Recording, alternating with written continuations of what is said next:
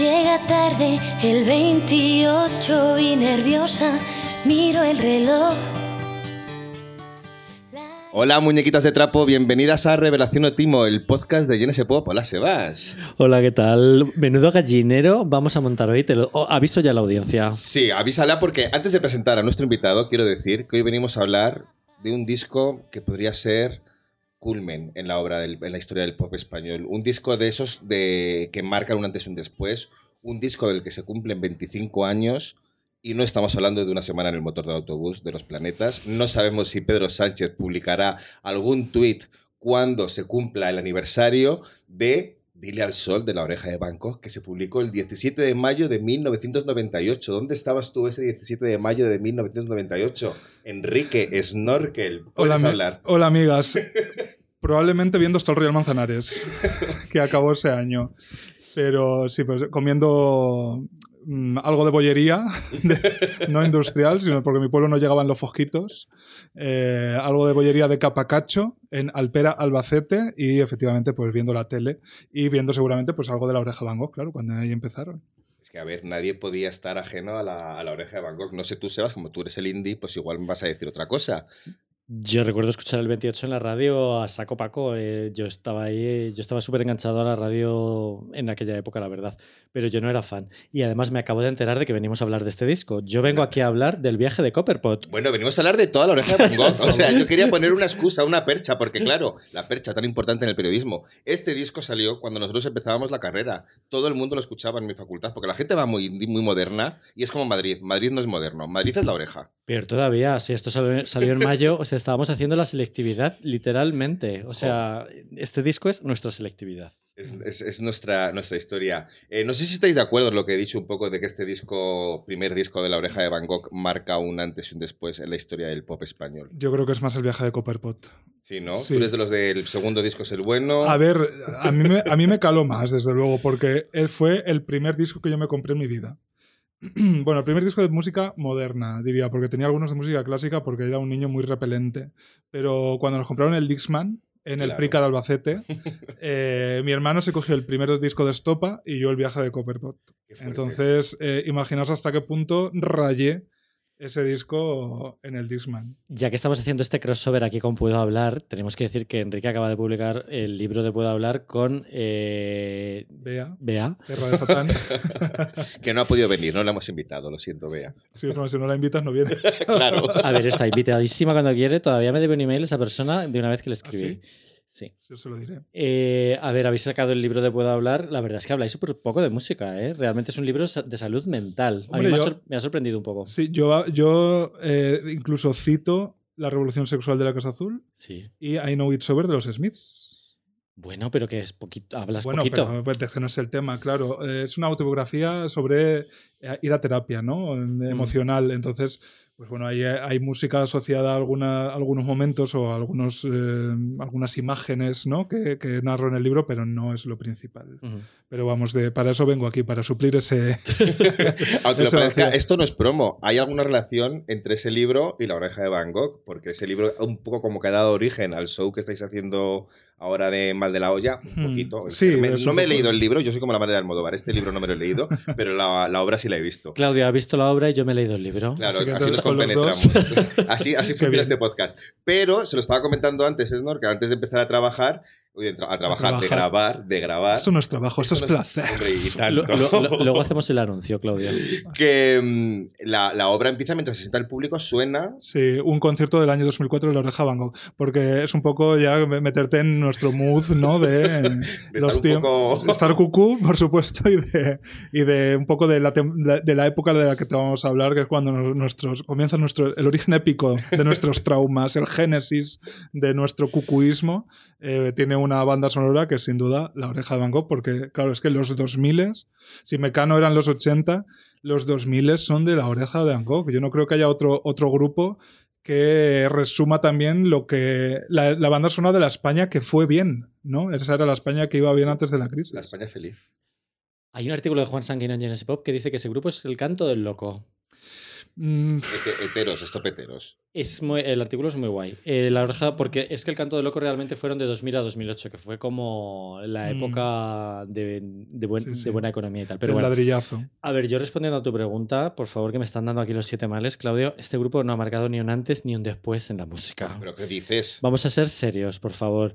Eh, ¿En qué ha marcado? Bueno, este- es que se- según tu criterio, quiero decir, igual de calidad musical no, pero Ahí- lo ahí es- vamos. a lo que es relevancia e importancia, porque yo siempre tengo ese criterio, ¿no? Por un lado tengo lo que es la calidad musical y por otro lado tengo lo que es la repercusión y cómo ha mm, influi- influido en, en- en la cultura popular, que es el- el- la misma discusión que he contado varias veces que hemos tenido de si es más importante Nirvana o las Spice. Evidentemente me imagino que a lo mejor Nirvana es en lo crítico mejor, pero yo creo que impacto cultural para mí tiene más Spice, pues esto lo veo igual. La oreja de Van Gogh es un grupo que ha escuchado todo el mundo. Vale, pero que ahora pongamos en valor la oreja de Van Gogh, que a mí me gustan los singles y me gustan las canciones y luego hablaremos en detalle de por qué. Pero que no se nos puede ir la olla, que no hace falta llevar las cosas al extremo de todo elevado al cubo. Mm. Ahora resulta que es el grupo más influyente, ha marcado un antes y después. No, no ha marcado No, hombre, eso, me, me la- No. me la- me lo has preguntado del canto del loco y no lo es. Vale. Este sí lo es. No, este disco de- en concreto del que quieres hablar, Dile al Sol, es bastante malo.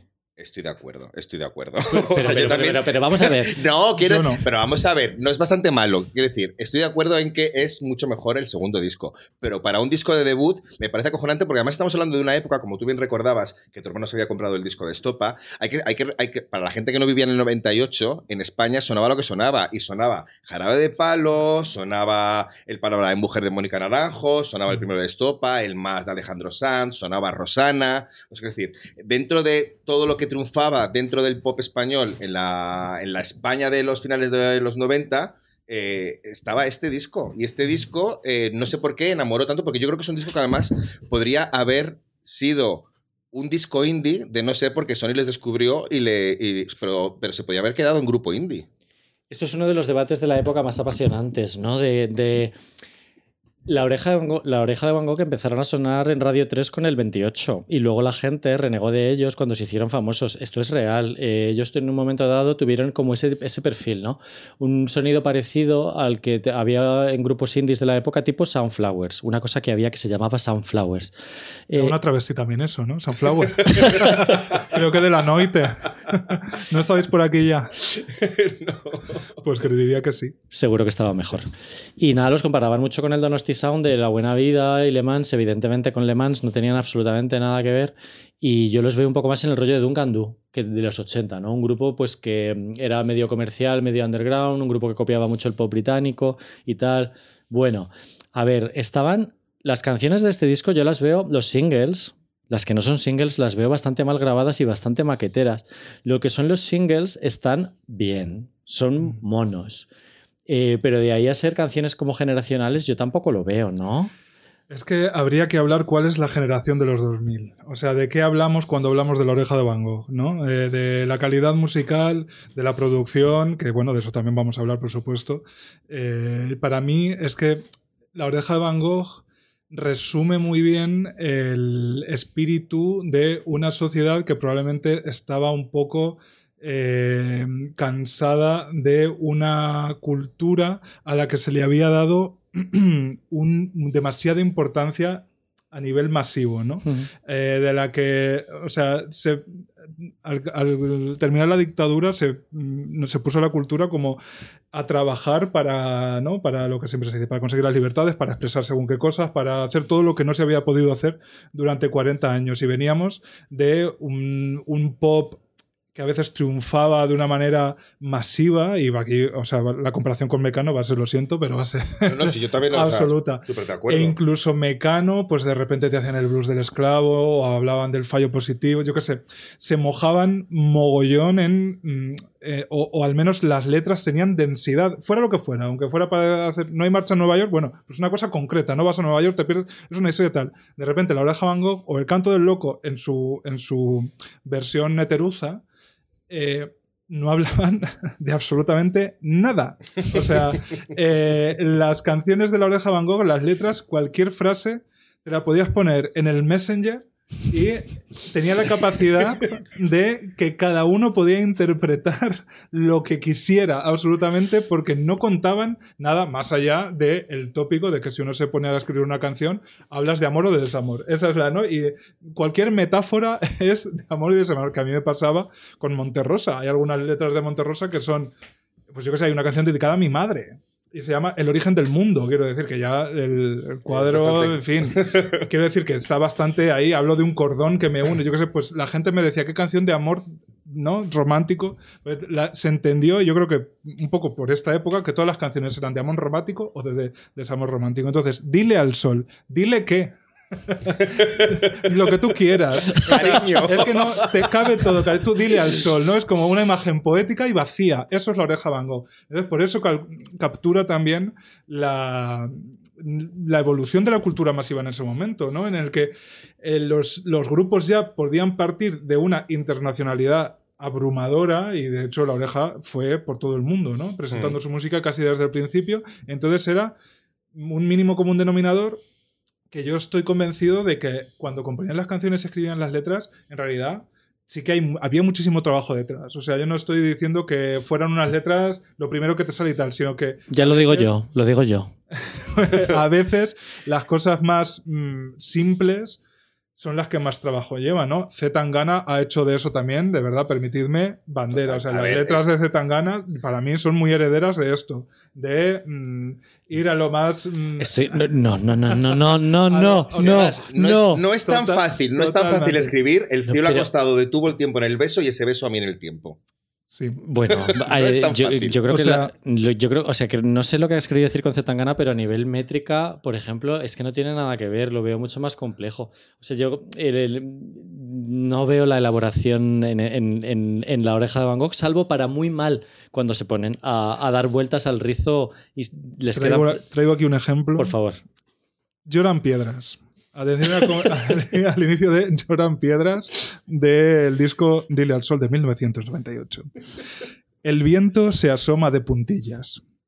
Te asesino con un beso. Y se descubre el crimen. Pido el carnet a las colillas. Apago los ojos de los gatos. El atardecer sentado en mis rodillas. Se come una naranja. Galopan mis días perdidos de ayer. Mis días de hoy no duermen. Esto es dadaísmo. Esto es. Eso es la nada. Es O sea, muy- Claro. Una Efe- manera muy rococó de no hablar de nada. Efectivamente, yo me o sea, es que me he apuntado de lo de la naranja también, es increíble. Em, tú, eres una persona leída, Enrique. Estoy hablando Sí, con soy. Enrique. Sí, evidentemente conmigo no. Tú, tú has hecho pod- o sea, podcast de literatura y tal. ¿A ti esto qué te parece? A mí esto me parece, eh, ¿cómo te diría yo? Cuando estos chefs hacen eh, una elaboración súper elaborada que es espuma de agua, ¿sabes? Y te la presentan. O sea, una cosa como de hoja de lechuga deconstruida sobre base de algo que no es nada. Pues es algo que suena muy bien, pero que tiene la capacidad de que cualquiera dice, "Jo, es, que es poético, pero no aguanta un análisis. Pero es que eso me parece brillante. O sea, no hay nada más comercial y más mm, que pueda, sobre todo que pueda no molestar. Es que pensad que La Oreja Van Gogh es un grupo que surge en el País Vasco de los 90. En los 90 en Euskadi no eran precisamente unos tiempos mm, tranquilos y tal, y sin embargo ellos, o sea, hacen unas canciones que están completamente desgajadas de, casi de la realidad. Entonces, como apuesta, me parece mm, muy inteligente, aunque sea inteligente eh, sin pretenderlo, ¿sabes? Hay que, hay que recordar que Pablo Venegas está en el grupo, es hijo de Chiqui Venegas. Bueno, Y, que, y que cuando se han puesto mínimamente implicados la oreja Van Gogh es para hacer una canción sobre el 11M. No, no, perdona. Y, sobre- y- y en este disco hay una canción dedicada a Ortega Lara. Ah, bueno. La carta. O sea, ¿Y, y tú sabrías que es una canción de Ortega Lara no. si no te lo dicen? No, Pues yo me verdad- acabo de la verdad- enterar. La verdad es que no. Y jueves sería una canción de, sobre el 11 eh, de, de marzo si no nombraran el 11 de marzo, pero todo lo demás es una canción No, de amor cualquiera. Pero, pero yo a lo que voy es que me parece un- un- un- un- unas letras y una, y, y una temática y una nada que es muy acorde al tiempo que, que vivíamos entonces, en 98. Yo recuerdo ser un adolescente apolítico. Recuerdo ser una- un adolescente acrítico. Recuerdo, o sea, quiero decir, iba todo tan bien, no teníamos que preocuparnos de nada, que éramos hedonistas y nos dedicábamos a, a- a- a- vivir simplemente y a, y a- y a- nuestro placer puro y duro sin reflexionar en casi nada. Igual te estoy hablando desde el privilegio de, de, de- de personilla... Eh, Estoy que me subo por las paredes, de verdad. Yo sí que estaba en política en los 90, finales de los 90, no iba todo bien. Eso era una cosa que decía Aznar. O sea, yo iba a manifestaciones eh, contra Pinochet, para la educación, para la sanidad. Había, te lo aseguro, en Madrid. Claro ¿eh? que había. Y había una, y había una juventud crítica. Sí, y- pero yo creo que Claudio se refiere más al relato oficial. Entonces, La Oreja Sí. Van Gogh es relato oficial. Vale, vale, vale. y pero- como pero- relato oficial, o sea, nos lo comimos con patatas y bendito, ¿no? Esta- estas manifestaciones a veces mm, eh, vacuas de una, la cultura de un país. Quiero decir, a nivel, y ahora si queréis hablamos de eso, es que a nivel musical o compositivo, las melodías de La Oreja Van Gogh, ahí sí que yo creo que se baten entre lo mejor del pop. Si quieres del pop comercial, ok, de todos los tiempos. Ya estamos ahí en ese punto. O sea, para mí este grupo es lo que tiene, ¿no? O sea, realmente lo, lo que tienen es que melódicamente son muy, muy, muy, muy, muy, muy buenos. Eh, a nivel preestribillos, postestribillos, melodías vocales, los, Sí. los viajes que hace a- Amaya con la voz. eh, por ejemplo, el ejemplo más claro creo que sería Puedes contar conmigo. El estribillo eh, de esa canción me parece sublime. Mm. Entra por un sitio, sale por el otro. Eh, que es 100% de Amaya Montero, por cierto, letra y música. Sí, la escribió ella sola, es verdad. Y, y bueno, en otros discos se ve perfectamente que en este, en este disco del que estamos hablando en esta primera parte del podcast también, o sea, están en este disco está el 28, está Soñaré. Cuéntame al oído, al oído me parece como el, el típico, la típica canción polémica que tienen, que es como demasiado cursi para mí, pero por ejemplo a mí me encanta lo de ¿qué puedo pedir? Lo de te falta un sub sub, un qué sé yo. A mí eso, a mí eso, me eso sí me tiene dentro. O sea, eso sí que me parece un gran- Astrud. Bueno, es que este, este año también salió el primer single de Astruz, el primer EP de Astruz. Es que Es que había- cosicas. No es que había una pedazo de contracultura que ahora no podemos decir que este era el discurso de porque España iba guay no- y no había nada más. Porque no Bueno, había pero problemas. había contracultura, pero también hay cultura oficial. Y a mí me parece importante dentro de la cultura oficial. Porque yo con la oreja de Van Gogh siento que me está pasando lo mismo que me pasó en su momento con, salvando las distancias, Amaral. Que por culpa del éxito masivo que tuvieron, nunca me eh, atreví o me di el placer de ponerlos en consideración o ponerlos en valor. Era como, esto es masivo.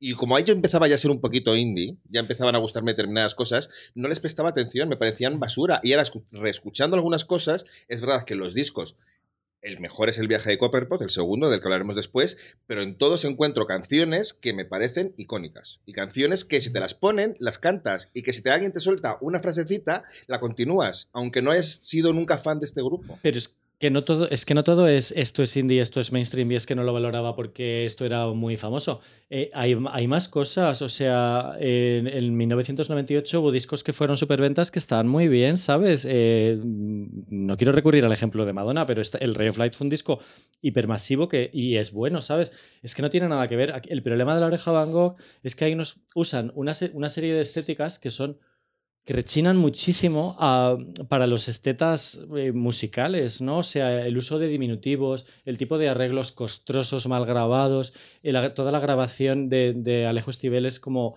muy, muy maquetera, muy, muy cutre, está muy, muy mal hecho.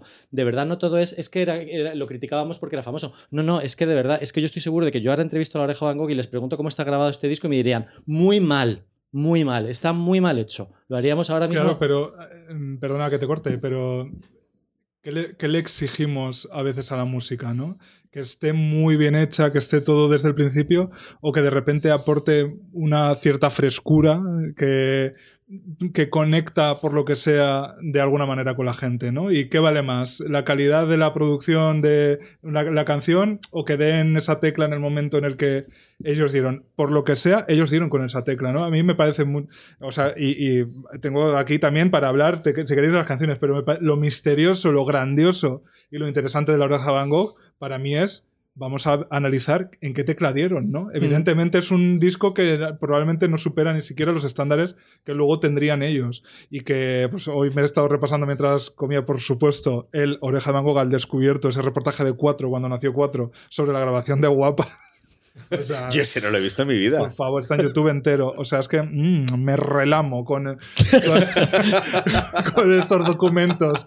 Eh, y sí, ellos ya estaban en otro punto completamente, pero precisamente porque habían abandonado ese momento, pues eh, ese fue el último disco de ellos con, con Amaya, que es el otro. Ese, ese es un momento definitorio de la historia de España, vamos, absolutamente. Sí, sí, luego, Pero- luego hablamos de él. Por lo que sea, Dile al Sol dio en una tecla muy fuerte. Y para mí es que esa tecla está en, las dos primeras canciones, que son el 28 y Cuéntame al oído.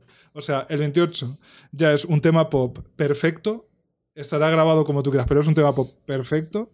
Y eh, Cuéntame al oído es la balada que cualquier niña de 13 años o cualquier niña manchegue Por ejemplo, de 9 años en el 98 podía escuchar y decía, Buah, es que soy yo literal, ¿no? ¿Y qué, por qué decía? Pues cuéntame el oído, no sé qué, no sé cuánto, ya está. O sea, no necesito más para identificarme. Y, y- y había probablemente otra docena larga de discos que podrían haber sido ese disco de ese año, pero fue Dile al Sol. Entonces, algo tendría el agua cuando la, la bendecían.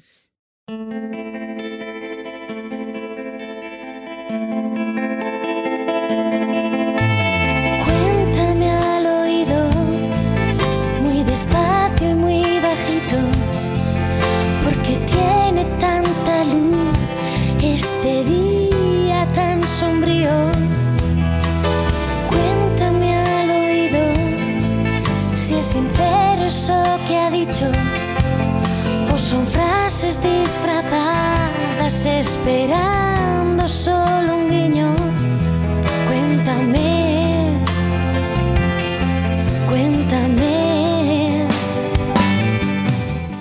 Yo creo que es que de verdad que tampoco soy un hater aquí. Reconozco que melódicamente es muy difícil hacer ocho singles. Estoy viendo que salieron eh, y que los ocho peguen. O sea, yo creo que melódicamente son muy buenos y creo que las canciones pues llegaban al público por su cotidianidad, ¿no? La simple mención del 28, ¿no? Que es ¿Lo habéis, cogido alguno el 28 de San Sebastián?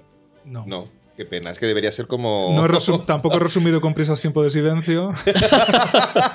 no sé si he salido del tren llorando alguna vez. No, pero que No he sido ministra de obsesiones.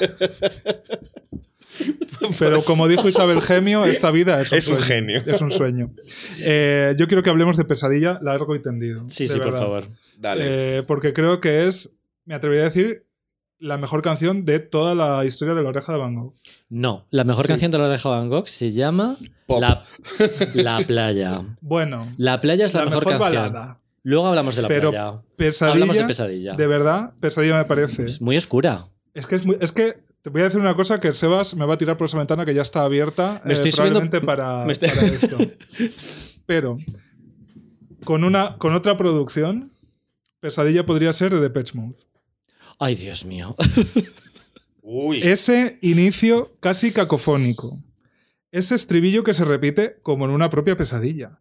Los coros casi de canto gregoriano del fondo. El fade out súper largo al final en mitad de un disco, porque creo que es la tercera o la cuarta canción. O sea, si tuviera una producción Darks, de verdad que podría ser de un disco de Depeche Mode y esto es lo que he venido a decir. ya te puedes ir. Hostia, o sea, yo venía a decir que a mí este disco me había recordado a cosas como Ella baila sola o cómplices, pero en ningún momento se me habría pasado por la cabeza de Pech Pues, Mode. por favor, reescuchad Pesadilla eh, con este pequeño input que os ofrezco. Yo reconozco que los acordes son oscuros. Es una canción diferente, es muy diferente a Cuéntame, a Cuéntame al oído, por ejemplo, eh, que viene a ser como la balada ñoña oficial. Sí. Que yo escuchaba música que en la misma época decían que era ñoña, pues como nosotras o La Buena Vida, pero yo creo que como poniéndole otra producción como un poco, un poco más bonita o más ornamentada o lo que sea, o más como la que ellos harían más adelante, como que quedaría mejor, ¿no? Pero recuerdo escuchar Cuéntame al oído en un concierto de los mojinos escocios pinchada y morirme de la risa. Pero sí que, sí que veo como la gracia de, de lo que dices, ¿no? Pesadilla es un single bastante diferente a, a otros que hay en el disco, a, a la propia de Ir al Sol, la que puedo decir que, que de- decía yo antes, o el libro que decías tú, Claudio, que era para Ortega Lara. Y a mí me parece un temazo también, ¿eh? que de verdad que yo veo aquí muchísimos aciertos eh, melódicamente. Y es verdad que queda un conjunto como que es normal que marque. Yo entiendo que marcara una generación como Mecano, ¿no? Que la gente tampoco eh, se miraba las letras de Mecano a ver que estaba bien construido, o que estaba bien producido, o que era más horterilla, que era menos horterilla. Eh, simplemente eh, conseguían que el disco, como que las canciones tuvieran mogollón de autoridad y personalidad por sí mismas y no se confundieran unas con otras, como puede pasar con otros grupos, ¿no? Que de repente confundes las canciones Claro, entre sí. yo, yo no confundo las canciones entre sí, pero sí que confundo. Me pasa algo muy curioso con la oreja de Van Gogh, que es que los títulos no los tengo almacenados en la cabeza. O sea, mm, sé decir las canciones por tatarearlas o algo, pero no soy capaz de aprenderme los títulos. Es una, me imagino que es una cosa mía. No, es cosa de ellos, porque por ejemplo La Playa, mucha gente la identificará como la canción más bonita del mundo. Sí. Claro. Porque no, muchas veces no dicen como la palabra clave, eh, muchas veces sí, pero algunas veces Y no. como dijo aquel genio, y como dijo Isabel Gemio, para mí es como dijo Isabel Gemio, no Hombre, por es supuesto. soñaré. Mm. Pero en, en este, en este es- yo sí que creo que ahí me parece muy curioso que un grupo que además comenzó siendo de, de- de- de versiones, porque comenzaron como siendo un grupo, Sí. un grupo de versiones hasta que Amaya entró en el grupo, y que además cantaban en inglés, porque se presentaron al principio cantando canciones en inglés, de repente se han convertido en un grupo de lo más versionable y de lo y de lo mm, lo que tú decías de comparado con Mecano con los que además coincidieron brevemente en el tiempo porque el disco salió más o menos cuando salió el disco de el disco de Ana José Nacho Ah, pero es que ese disco no fue real. Algunas canciones había Había, había canciones nuevas, pero menos una venían todas de. eran descartes de Aida Lai y solo hay una nueva que es de Nacho Cano. En realidad esa reunión fue una farsa. pero que es curioso que es curioso que Se dieron el relevo. ¿no? exacto Es muy interesante, sí. A mí eh, me, recuerda, nunca, o sea, reescuchando este disco, eh, aparte de que me ha aburrido mucho, se me ha hecho muy largo, eh, no recordaba lo que se parecían a Ya Baila Sola. Yo creo que en un momento dado tuvieron que ser como una influencia para Amaya a la, la, la hora de cantar. Luego se deshizo de esa influencia de Marta y Marilia súper rápido y, y evidentemente la voz de Amaya Montero tiene mucha personalidad, pero al principio de la carta es o Marta o Marilia, una de las dos, no sé cuál. ¿Sabías que había una travesti que te cogía la mano y para presentarse te la ponía primero en una teta y luego en el coño? Esta es Marta, esta es Marilia y ella baila sola. Eh, yo quiero decir, cuando el público decide que una canción se llama de otra manera, es un éxito para la canción. Quiero decir que a ni tú ni nadie la llamen mil campanas. Quiero decir que la canción es tan grande que ni siquiera el título del grupo la contiene. Y eso me parece eh, mágico. O Tu piel morena, que se llama. Ella, O sesión 53 de Shakira. Pues eso. Y em, por supuesto que ese popoñoño es eh, el gran ascendente en este disco, por supuesto.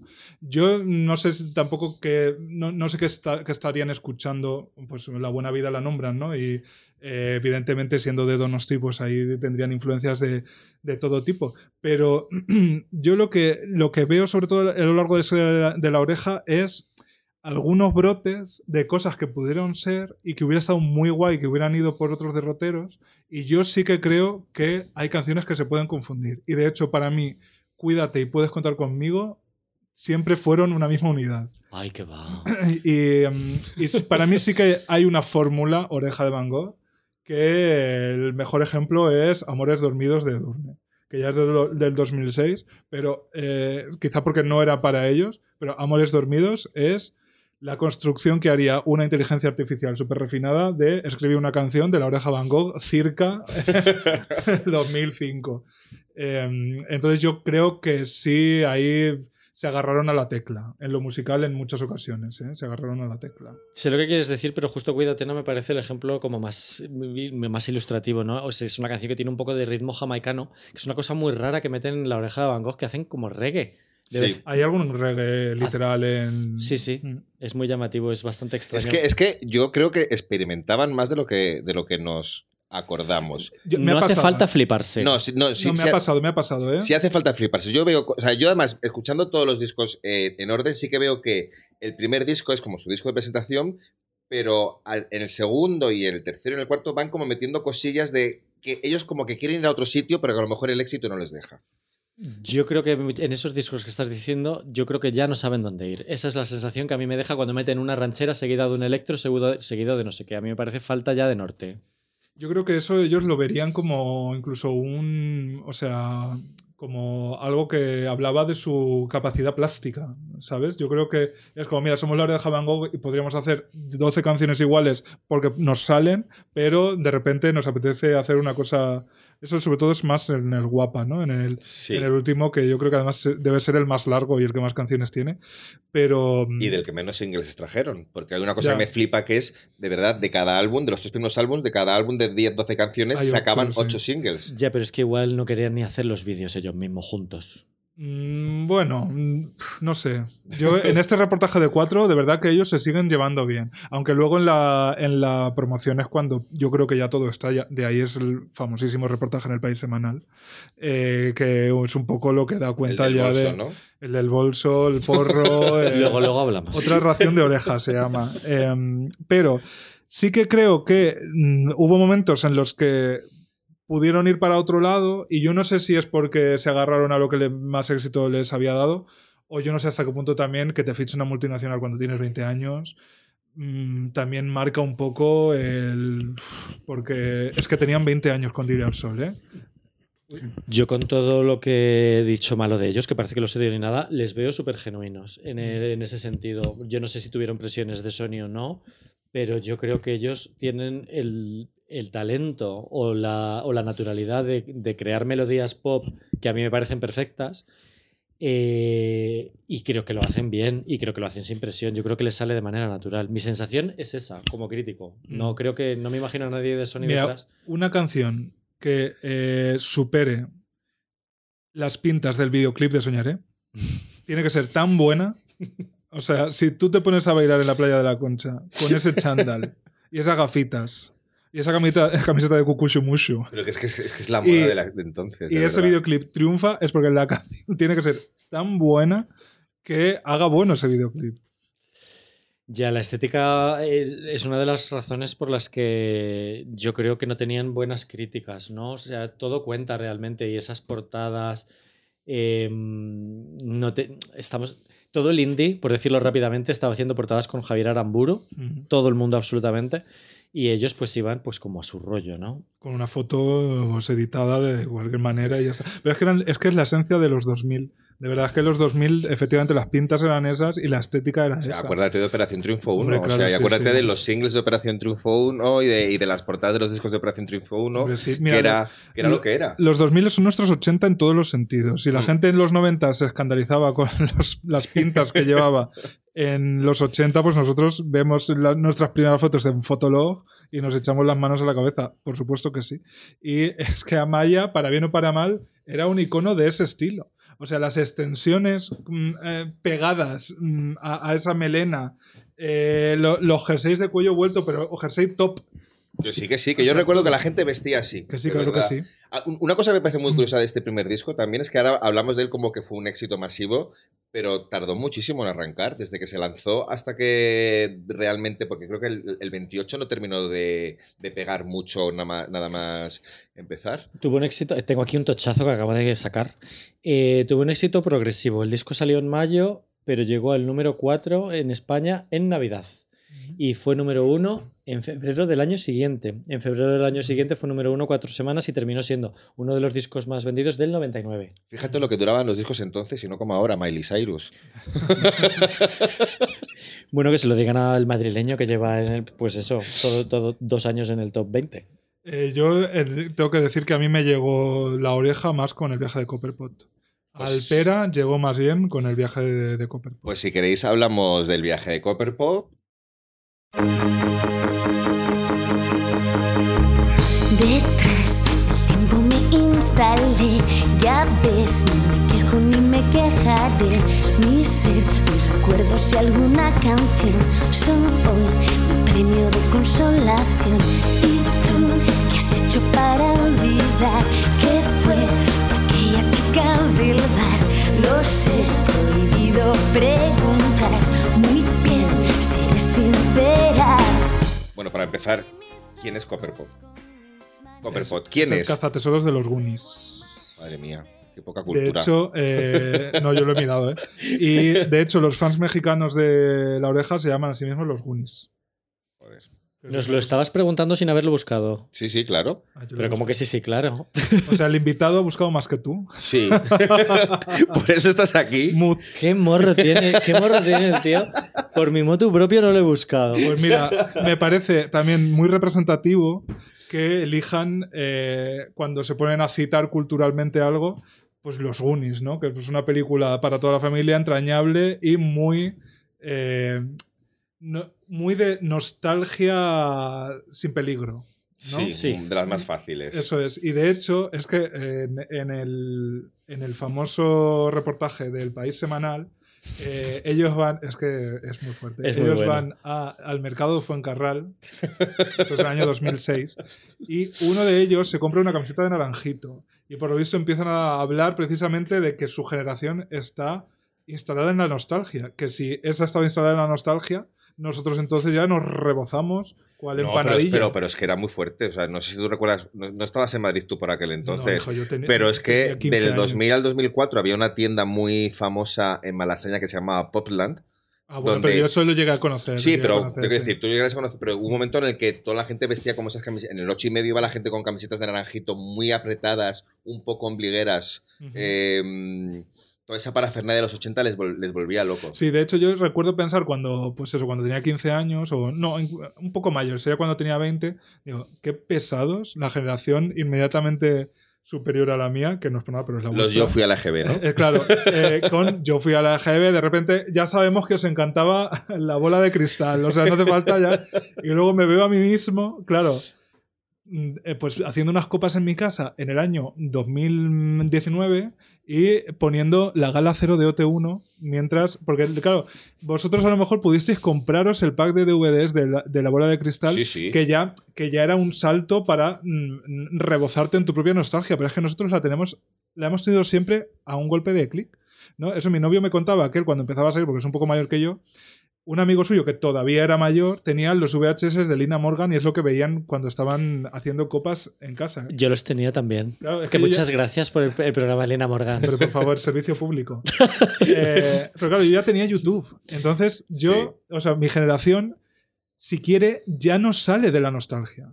O sea, ya no es que la tenga accesible, es que si quieres ya no sales. Y yo Pero- creo que ese es un el gran hecho, peligro. El, hecho de que la hayáis tenido tan accesible me, me- me- hace preguntarme cómo es posible que sigáis tan pegados a ella, porque nosotros vivíamos del recuerdo permanente de decir, joder, qué guay era eso. O sea, no lo podíamos llegar a, No, a volver a sí, rever. consu- para consumir darnos- sin parar. sí. Claro, entonces es como. Por eso estamos tan pesados con determinados referentes a los que estamos ahí pegados siempre, pero Sí. vosotros que siempre podéis estar viéndolo sin parar todo el rato, o sea que. Pues por eso yo creo que es peligrosísimo. O sea, y evidentemente ahora mismo, si tú haces un podcast y hablas solo de la super pop, pues te escucha medio millón de personas. Porque, claro, es, es un poco espíritu de Jabango. Vamos a quedarnos con las cosas que nos gustaban cuando teníamos 13 años y que no hablan de, ¿no? No vamos a hablar. Pues, hombre, hablando de las distancias, yo quiero pensar que personalmente. Hablo también de otras cosas. O sea, yo te, Hombre, cuento, claro. te cuento que estaba viendo Hostel Royal Manzanares mientras desarrollaba una depresión. por ser un marica gordo de pueblo. y, no por, y, no por- y no por la serie de Hostal Eh, No, eso era mi salvavidas. Entonces creo que no, quiero pensar que no me he quedado solo con eso, pero efectivamente tiene ese peligro la nostalgia blanca que la oreja de Van Gogh también me encarna. La nostalgia, exacto. Eh, ¿Tiene que ver algo la, la nostalgia en que este sea considerado el mejor disco de la oreja? No, de hecho yo estoy flipando de este speech que habéis hecho sobre la nostalgia. Yo soy una persona antinostalgia total. Eh, este, este disco es el mejor de la oreja Van Gogh porque el salto cualitativo es muy, muy, muy evidente. Estoy viendo que el productor del disco es Nigel Walker, que es una persona que ha trabajado con Aztec Camera, con Kate Bush. O sea, estoy flipando, no lo sabía realmente.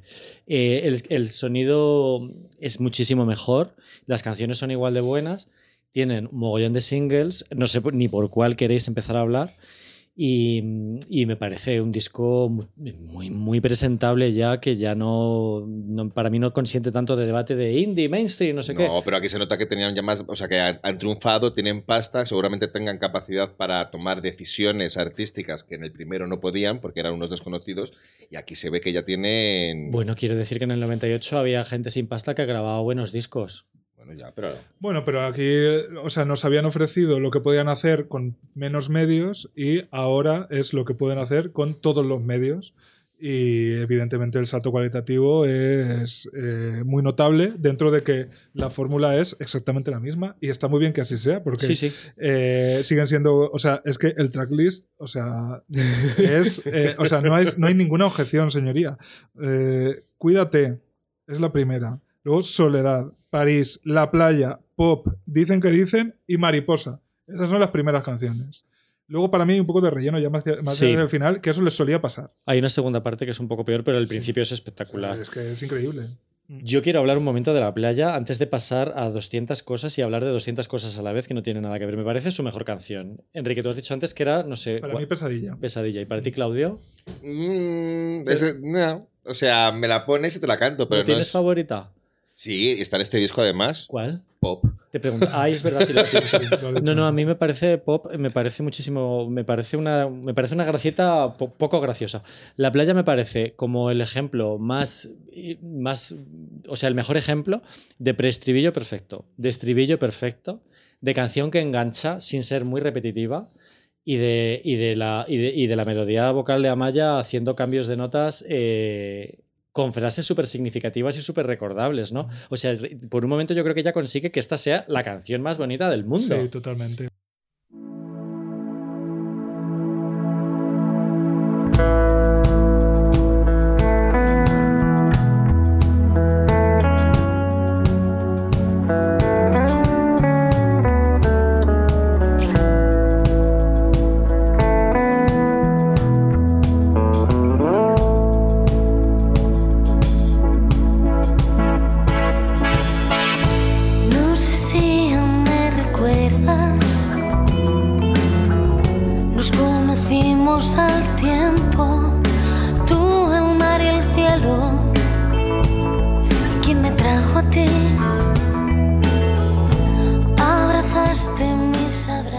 Ver, ahí en esa canción hay una cosa que sí que me parece que es importante, que es Una guitarra acústica que suena de fondo. Sí, no, no, no, no. La primera vez que yo veo la voz de Amaya que comienza a ser icónica y a la vez parodiable. O sea, es que es cuando Amaya empieza a ser realmente Amaya, porque en el anterior disco tú decías que había canciones que cantaba como Ya baila sola, o sea que le costaba sacar esa fuerza y ese amayismo, esa manera de, de- de hablar y de pronunciar, que en este disco sí que ya empieza a aparecer y sobre todo en la playa. Es que es la única cantante capaz de acentuar las consonantes. Silencio. O sea, eh, lleva tilde en la L, esa, esa pronunciación. Pero es que, claro, la playa es la balada Bigger Than Life de... Su voz está también en muy primer plano. Decía lo de la guitarra acústica porque hay una guitarra acústica que está enterrada en, en- en un océano de la voz de Amaya, coros, teclado y tal. Y hay detalles que están bastante guay. Yo aquí veo una cosa ya muy seria. Sí, a mí lo que más me gusta de los arreglos de la playa es ese, supongo que es un sintetizador que hace... guan, guan, guan, guan, guan, Sí, sí, sí, es muy Ese- visible. vamos. Y París también me encanta, ¿eh? O sea, París me parece una canción muy tensa, que está como muy bien reflejada lo que, lo que quiere decir en, en la letra, ¿no? Sí, vale, es- Yo reivindico, yo te digo, pop. Es verdad que en esta canción empiezo a ver esa electrónica a la que creo que el grupo quería ir y no se atrevía. Y no se atrevía. En el siguiente disco ya sí que lo hicieron a, a fondo. Eh, y luego me parece una canción que es muy curiosa porque no sé si está hablando del presente, si es una autoparodia, si es una premonición, Mm. si es humor. O sea, la frase eres factura y alcohol. Lo tiene todo. Bravo por las canciones que además tienen palmitas para cantarlas. Eres factura y alcohol, cariño, eres autónoma. no pasa nada, somos muchas, pero sí. A ver, pop eh, es curioso porque va seguida de Dicen que dicen y La chica del gorro azul, que en las tres hay cierto humor. Sí. Y el humor no es precisamente una cosa que yo creo que asociemos a lo que ha quedado de la oreja de Van Gogh, pero sí, tiene producciones un, un poco más atrevidas y de hecho al final de, mm, de Dicen que dicen eh, hay una especie de sample, bueno, una, una grabación tal cual como de una película antigua que dice en inglés That was something completely different. Que bueno, completely tampoco, pero es verdad que hay esos conatos de otro, bueno, de otros sonidos o de que pudieron ahí. Para mí no hay mucha electrónica en la oreja Van Gogh. Ah, Luego en el bonus track El del track, CNC, claro. pero. eh, Pero fíjate que yo, la chica del gorro azul, la veo como una cara B de la canción esta de pop y que incluso podría versionarla a la Casa Azul perfectamente ahora mismo. Sí, sí, sí, totalmente, sí. Y luego en el videoclip de Pop había Blackface, Eso no me acuerdo. Si os acordáis. Eh, No, yo no- no me había- bueno, había hablado- yo creo que Ay, Amaya. había, había Amaya salía más bien como parodiando, como cuando Millán se vestía de Tina Turner. es un poco más eso, más me, me meo toa. A mí me ha costado en este disco digerir la palabra cebolla, la palabra cebolla metida justo después de la reina del pop. Como que me ha sacado un poco del, del- Mm, del glamour. Mm. Pues eh, yo vengo a reivindicar en esta canción, o sea, en esta ocasión, A ver, Mariposa. es súper mecano, la verdad. sea, Parece un poco el fallo positivo. Me parece la mejor, ¿eh? De- del disco. O sea, la percusión con caja de ritmos al principio es muy lo que estaban haciendo Fangoria en esa época. Muy Fangoria por Carlos Jean. Y luego esos ecos en los, en los estribillos, los coros. Eh, la parte C tiene la frase, la fórmula exacta de la realidad, que de repente eh, eleva un poco lo que suele ser las letras de, no sé, me parece que es un- una letra que aguanta mejor un cierto análisis y me parece bastante moderna para lo que son ellos, la verdad. Luego, en la letra va sobre el efecto mariposa, que es esta cosa tan naif y tan vacía y tan vacua. Sí, también, pero me parece que mm, aguanta mejor un, un cierto, una cierta exigencia que le, que le podríamos pedir muy de vez en cuando a Hablar de Javango. Yo, de hecho, eh, siempre fantaseé con versionar esta canción. Eh, eh, tipo, mm, eh, mucho más oscura también, así una voz muy distorsionada. Cada ¿Por qué no lo hicisteis? Pues cariño, porque... O sea, ¿Por si qué no? versionabais Shakira, que también facturaba como ella, que también era factura y alcohol en algún momento de su vida, podríais haberlo. Bueno, no se hizo. No, no se dio. No se hizo. No se dio. No ha habido nadie que haya hecho un estudio así como de la oreja, algún libro como el que ha ha habido del- del- de los planetas o de Mecano, tal y cual, que se hayan metido a fondo a analizar.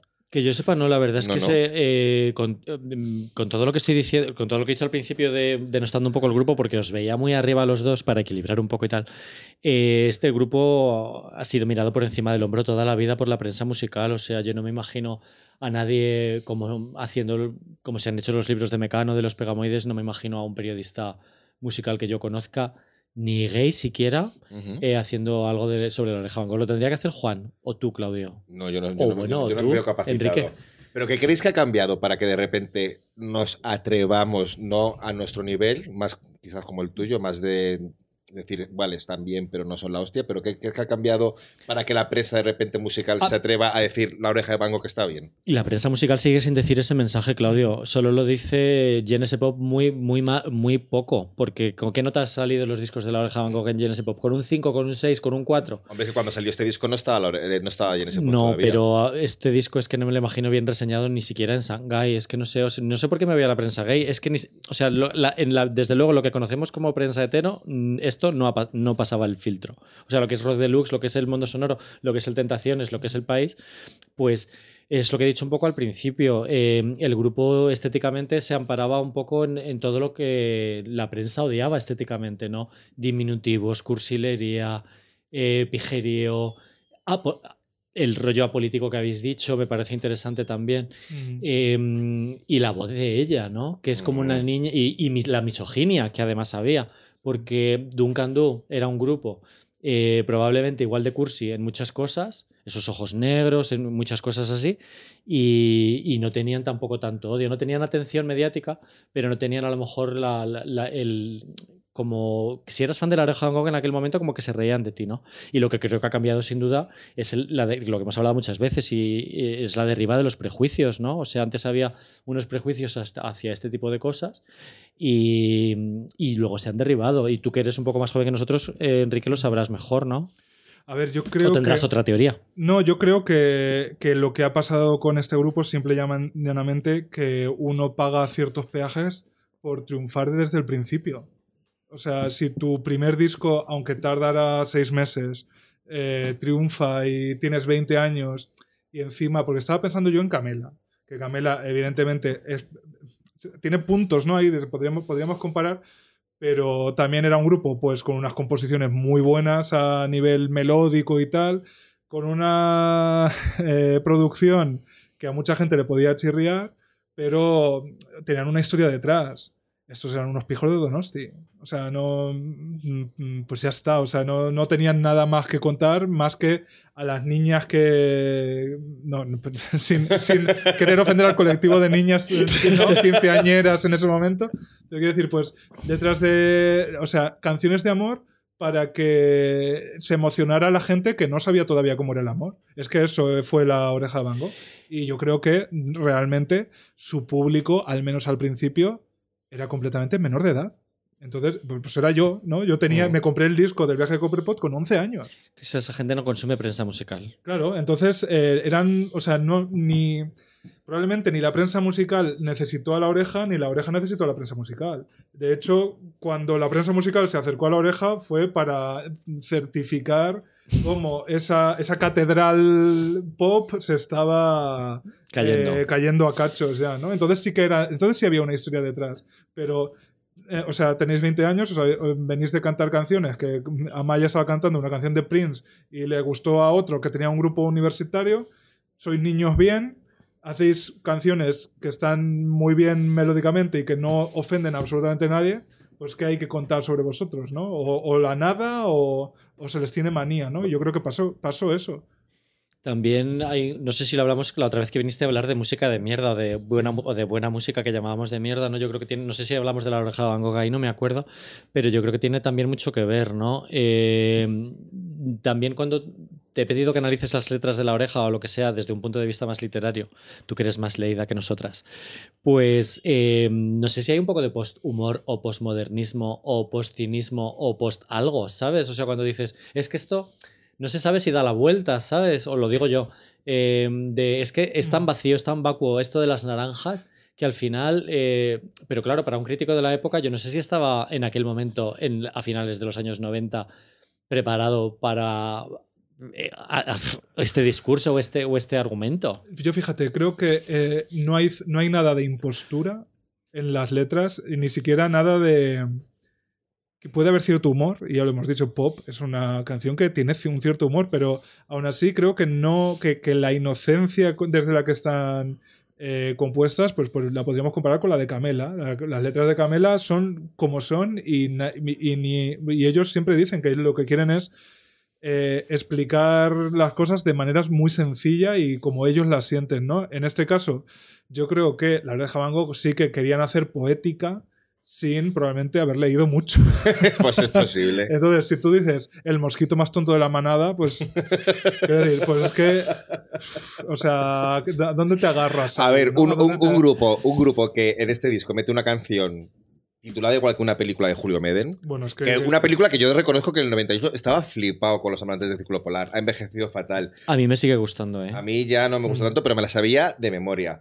Pero yo creo que en este, a, a Camela ya se les, ha, se les ha reivindicado, por ejemplo. O sea, ya ha llegado el momento de reivindicarles, llegó hace tiempo. Yo no veo ese momento todavía con la oreja de Van Gogh. Bueno, y además, lo de hasta a, a ese, ese- a ese- a ese nivel.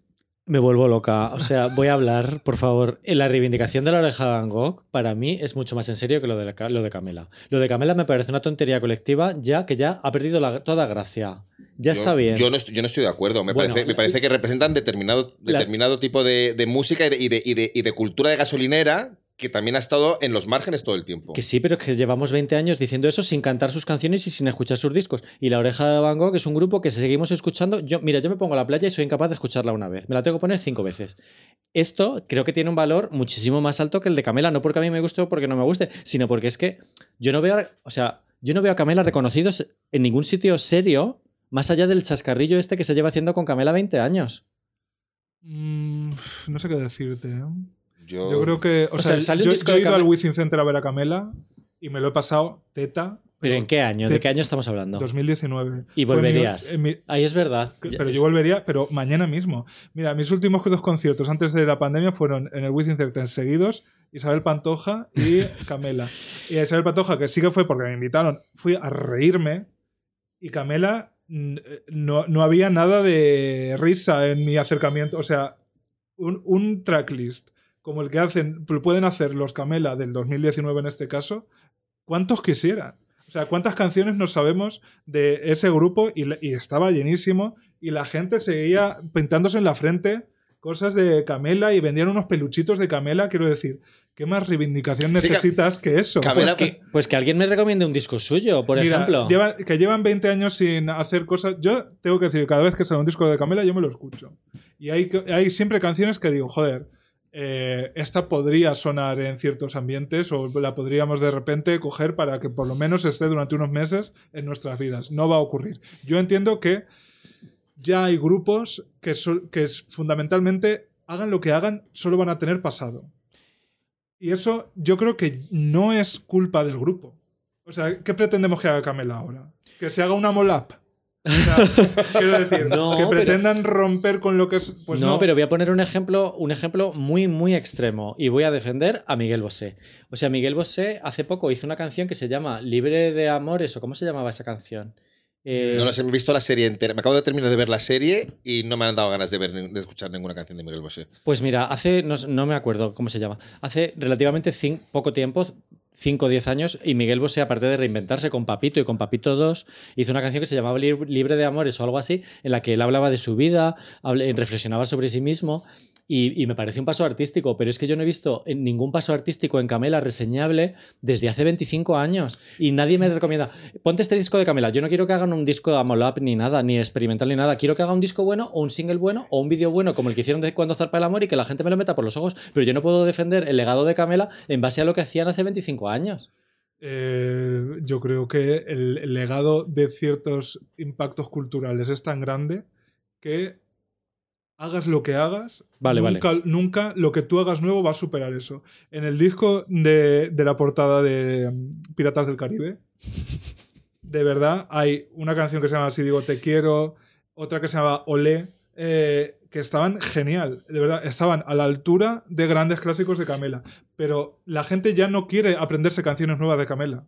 Ese es el problema. La gente ya eh, tiene la- la- la- el, el archivo, la carpeta canciones de Camela del cerebro del colectivo está lleno. El de la oreja Van Gogh está lleno. Mm. El de Mecano es el más amplio probablemente y también está lleno. O sea, si Mecano siguieran, siguieran hoy, mm, también seguirían, quiero decir, Fangoria es el mejor ejemplo. Siguen haciendo cosas, pero sacan discos, se los venden a las fans y luego a lo mejor una canción del disco llega a los conciertos.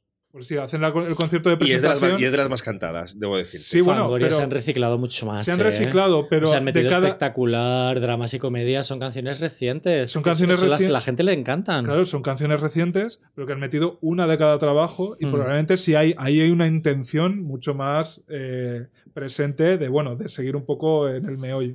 Pero quiero decir que yo no sé hasta qué punto un grupo que ya es icónico puede Ya. luchar contra su propio icono. Entonces, por eso quiero defender que si- ni aunque Camela hicieran ahora, no sé, lo- se inventara una cosa extrema, la gente ya no lo registraría. Vale, vale, vale, Creo vale. yo, creo además, a mí hay una cosa que igual se me está yendo la pinza, pero eh, Camela y la oreja de Van Gogh están relacionados en cuanto a perspectiva de clase y cómo los miramos. Es decir, a Camela me parece interesante cómo, se les ha mirado desde arriba. O sea, cómo pasaron desapercibidos durante un mogollón de años a un montón de críticos o de industria que no se ha dado cuenta de que ese fenómeno estaba ahí.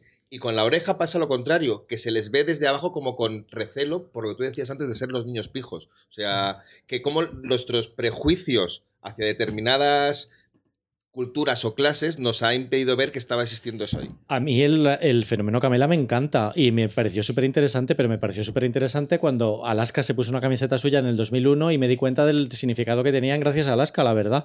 Y a partir de ahí me di un un- o sea, me, vamos, que me gustaban Camela, pero que yo ya llevo 20 años ya me dedico a buscar otras cosas. Y el ejemplo de Fangoria me parece bueno, mira que ahora mismo lo que hacen no me gusta, pero es que se han reinventado 50 veces y Camela no. Entonces, eh, no sé, vamos, pero bueno, da igual. Eh, me- volvemos a la oreja de Van Gogh. O Sí. sea, me parece interesante lo que has dicho, Claudio, de que a unos por pijos y a otros por. por Sí. Es que yo creo que es, hay, maneras, maneras de juzgar a, la- a una, a una propuesta musical que son más allá de lo que hablábamos Claro, al esa- principio de la calidad musical. En cualquier caso, ese análisis de eran unos pijos de Donosti lo hacemos aquí los comentadores culturales. Yo creo que el público no lo hacía. ¿eh? Bueno, el público se creía que eran de ETA. Acordaos de Bueno, los bulos que hubo. Yo creo no- que es mentirlo. no recuerdo Jolín, pues les- Sí. llegaron a decir que fue una de las cosas más horribles que les y había que, pasado. pagaba- que pagaban el impuesto revolucionario, ¿no? Sí, sí, Se sí, sí, dijo. sí. Vamos a avanzar en su carrera, por favor. Venga. No sin antes, de, si alguien quiere decir algo de alguien, algo más del viaje de Copperpot, no hemos hablado Bueno, sí, casi- que la mejor canción se la dejaron fuera. La de Ale Subago, sin miedo a nada. Es otra, por conocerte. es otra gran melodía vocal eh, oscilante que, que hicieron ahí. Yo quiero decir que la última, desde el puerto, no me acordaba para nada de ella y me parece buenísima y 100% Lodbj de esa época. Yo quiero decir que Cuídate la hemos pinchado millones de veces en Sí. nuestros cumpleaños y tal, y ni, ni la hemos, casi ni la hemos Bueno, mencionado. la, la canción que nombran a la buena vida y que además tiene esa frase que es llena dos copas de recuerdos de historias. Hombre, claro. Yo esa canción cuando la pincho en el primer estribillo siempre bajo la música y ninguna otra canción que yo baje la música atruena como atruena Cuídate. Claro. Mm. Es que ahí, ahí demostramos lo estúpidos que somos, que nos encanta y no, y no, y no, y no lo sabíamos hasta que la escuchamos. A mí, siempre, a mí siempre me encantó, vamos. Bueno, nos vamos al año 2003, venga. Sí. Año 2003, que viene además un disco que para mí inaugura lo que es eh, el- la capacidad que, que ha tenido la oreja de Van Gogh para que sus discos se formen, los títulos de los discos formen parte del saber popular, del hablar popular y de expresiones populares. O sea, lo que te conté mientras te hacías la dormida es un chascarrillo. Hombre, claro. Y lo que te conté mientras hacía la tortilla lo hemos dicho millones de veces. O sea, vamos. lo que te conté mientras te hacías la es algo que se repite mucho. Sí. Pero vamos a que- hablar de ello. Vamos a hablar de una portada también icónica que también ha sido objeto de muchos memes.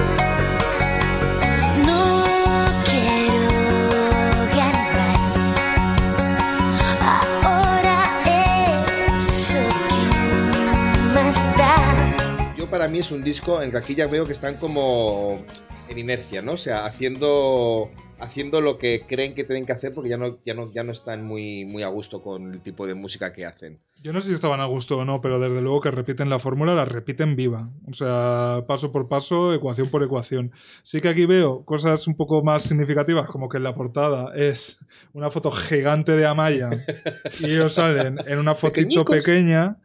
Eh, y que no sé si eso sí que empezaba a ser un poco reflejo de lo que estaba pasando eh, internamente. Pero también es que un disco que empieza con Puedes contar conmigo 20 de enero y Rosas. Vamos. Es Es, que, que a- poca- curiosamente o aquí, sea- además aquí los singles que sacaron están colocados en orden Sí, en el tracklist, es que, que no, poca no broma. pasaba antes. Poca broma, ¿eh? Sí, pero es como si hubieran sacado las cuatro, las cuatro buenas que tiene el disco de, de golpe, las pusieran al principio porque saben que son las buenas y el resto ya, excepto esa última que tú decías antes y que estoy de acuerdo que bonus track, que es una Sí. canción que pide muchos samples y que es la leche y que es una joya desconocida de la oreja de Van Gogh, Sí. el resto, Y que yo me imagino que estaba, en- estaba después de un silencio muy grande en el CD, ¿no? Como pasaba cu- cuando, con esos bonus track, que pensabas que el disco había acabado y luego dejaban como un minutito de silencio e iban, ¿no?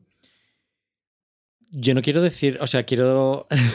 A ver, eh, estoy- lo estoy- parece que llevo la contraria just for fun.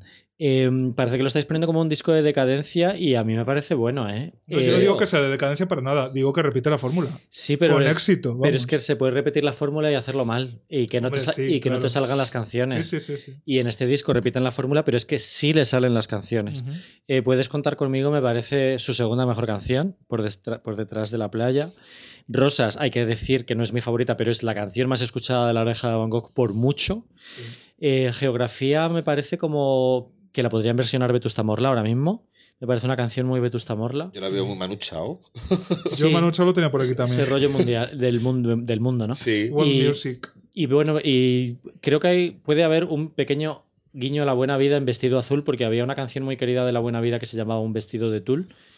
Y, y además ellos salían en- eh, andando en bicicleta en un vídeo de un disco anterior que era el vídeo de Mariposa, ¿puede ser? No, el de Mariposa no. Salen en un vídeo en bicicleta Tengo la imagen en mente, pero no te sabría decir. y me pareció otro guiño a la buena vida porque tenían una canción muy chula llamada En bicicleta. Puede ser. Eh, yo hay una hay un verso de, de Rosas que me parece que es las explicaciones que da la oreja de Van Gogh de toda su carrera lo- al mundo, que es que no importa si es muy tonto, soy así. A mí me parece que eso es un mensaje del grupo diciendo, mira, A ver. somos cursis, somos tal. ¿Tú quieres decir que esto es tonto? Vale, pues mm, soy así. Es muy autoconsciente. Sí, yo creo que ahí hay mucha autoconciencia en ese, en ese guiño. Yo, yo- yo no quería decir que es un disco de decadencia. Estoy de acuerdo con Enrique que es un disco que repite la fórmula y que cuando le sale bien, le sale muy bien. Evidentemente, sí. O sea, puedes contar conmigo. 20 de enero, Rosas, las tres, son tres de los mayores clásicos Son que pueda tener la oreja de Van Gogh. Sí, sí, son Pero dentro de ese disco, el resto, hay muchísimas que me parecen olvidables. Yo también tenía por aquí apuntado, por ejemplo, Vestido Azul, Mm. como una, una, una de las buenas y que además creo que podría haber encajado en el cuatricromía de Fangoria o algo así. O sea, que la veo como muy adelantada a, a su tiempo. Yo la, la veo un poco emo.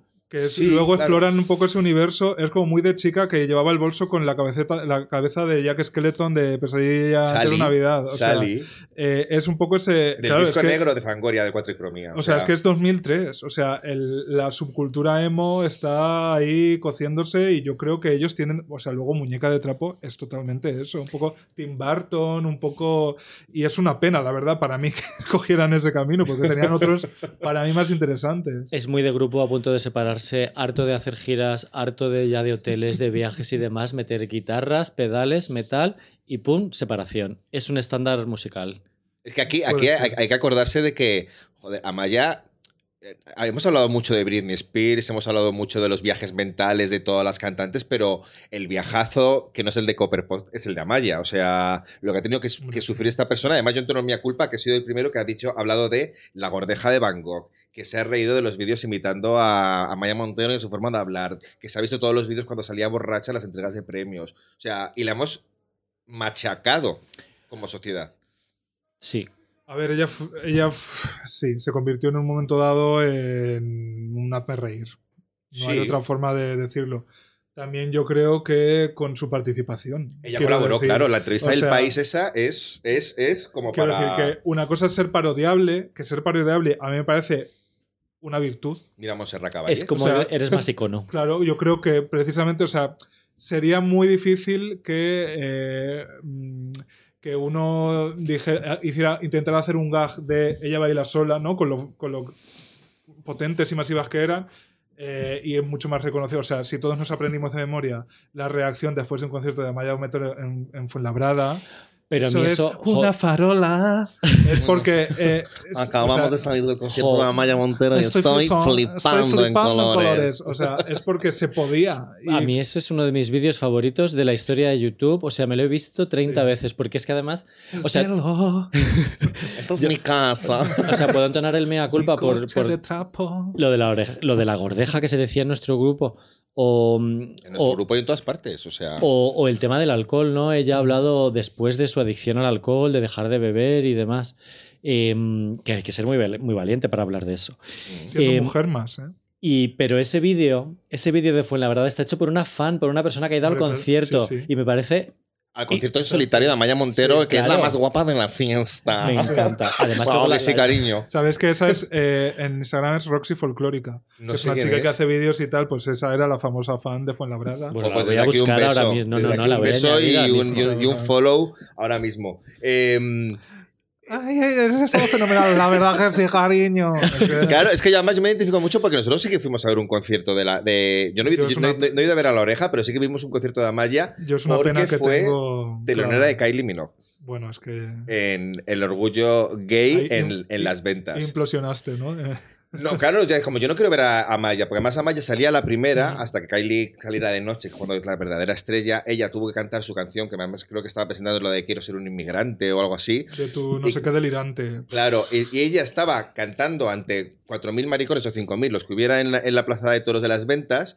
Eh, que claro, ella decía cuando terminó de cantar, dice, me encanta ver vuestras caritas sonrientes aquí con el sol, pero hay que saberse un poquito más las letras. De Ca- verdad. Claro, o sea, por eso que yo creo que lo que tú decías de que Amaya colaboró, es que Amaya es una persona es que- muy antipática, que yo no sé si es antipática porque es vasca o es vasca porque es antipástica, antipática. Pero Ay, Dios mío, Dios mío. no es coña, los vascos guay. Eh, no sé, yo creo que ella, o sea, que, que una diva eh, necesita o mucha autoconciencia o muy poca. Pero no, uno no puede ser- Alaska no es una diva.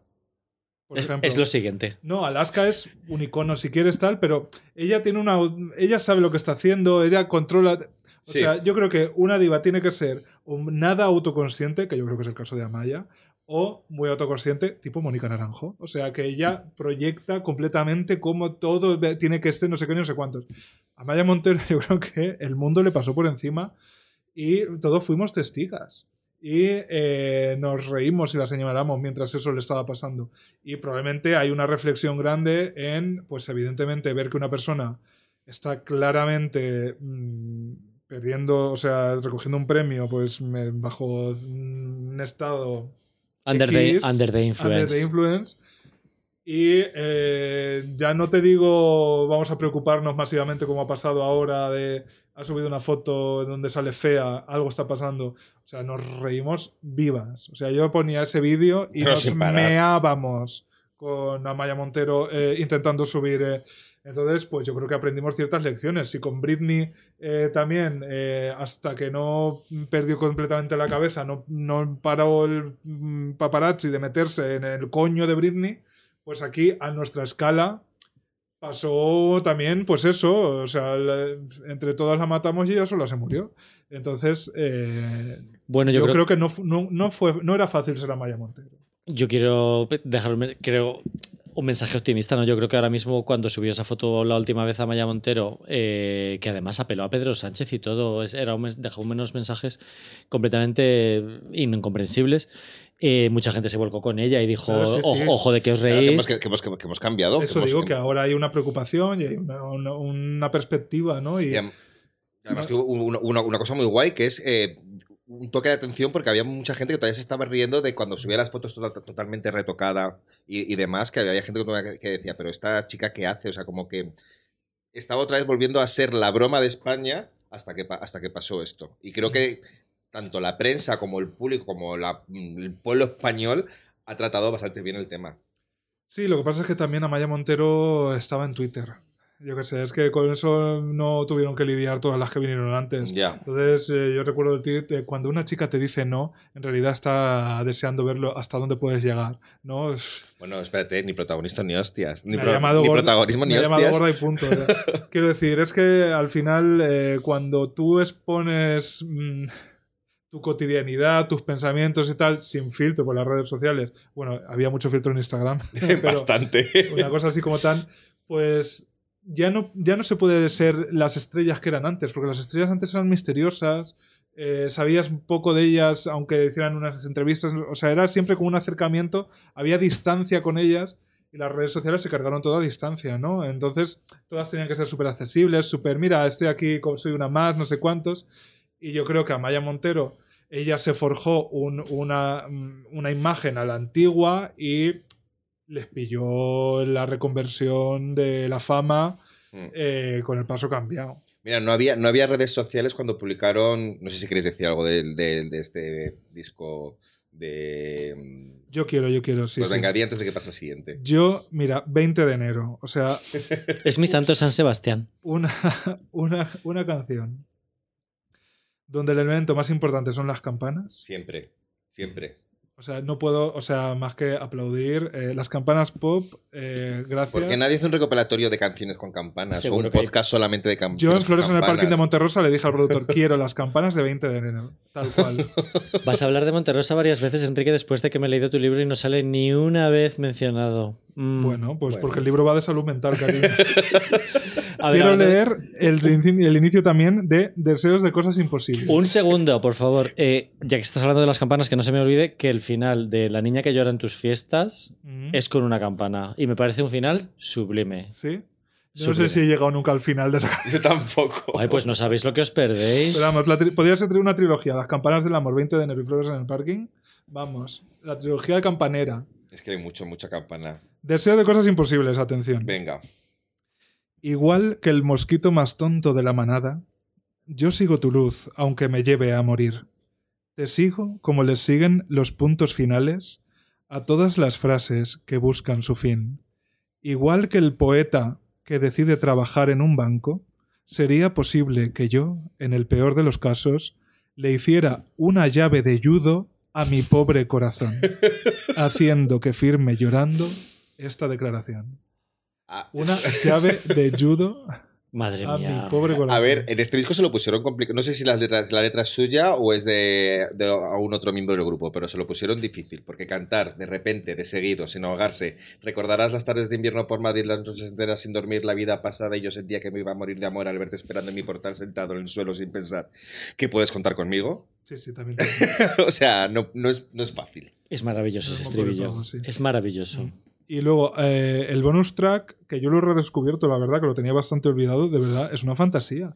O sea, qué, qué- qué grandes cantaditas nos podrían haber dado la oreja de Van Gogh si se hubieran dejado un poco impregnar del Eurodance, que Claro. también estaba súper en boga, pero es súper Alice, eh, incluso un poco Aqua, salvando las distancias. O sea, podrían haber hecho cosas un poco más. A eso me refería con que hay un, hay un camino que yo creo que querían tomar y no Y se atrevieron no, nunca. sí. Por ejemplo, el, el- el mejor ejemplo es que le dieran palabras a Paulina Rubio, cuando en, en principio iba a ser para, para la oreja de Van Gogh y está compuesta por Xavi. Palabras, o sea, es una... ¿Palabras te refieres a ni una sola palabra? Sí, Yo aquí ya era periodista musical Otra de los títulos. y recuerdo poner el bonus track súper bien. La verdad lo puse súper bien. Este fue de mis primeras críticas. Sí, cuando nació Genesis Pop, claro. Bueno, estaba No, esto es de estaba- Chueca. Pero estaba, claro, es que no, esto es de Chueca. Genesis Pop nació con el siguiente disco, que es Guapa. Hombre.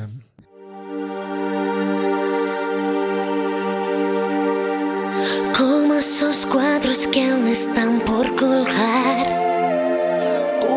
Mantel de la cena de ayer. Siempre esperando que te diga algo más. Y mis sentidas palabras no quieren volar.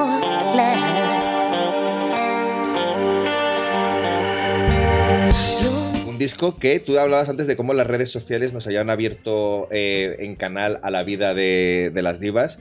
En este, en este año 2006 no había redes sociales todavía como tal. Y lo que quería. Y lo que quería empezaba, creo Sí, yo. pero lo que, lo, lo que es en plan hablar de tu vida y, El que- y- y Messenger conocer, estaba- y conocer, y conocer a, a la persona, al artista, tenías que leer de una manera como un jeroglífico lo que había, ¿no? Y en este disco, de repente, leyendo los títulos de las canciones, está claro que iba a pasar algo.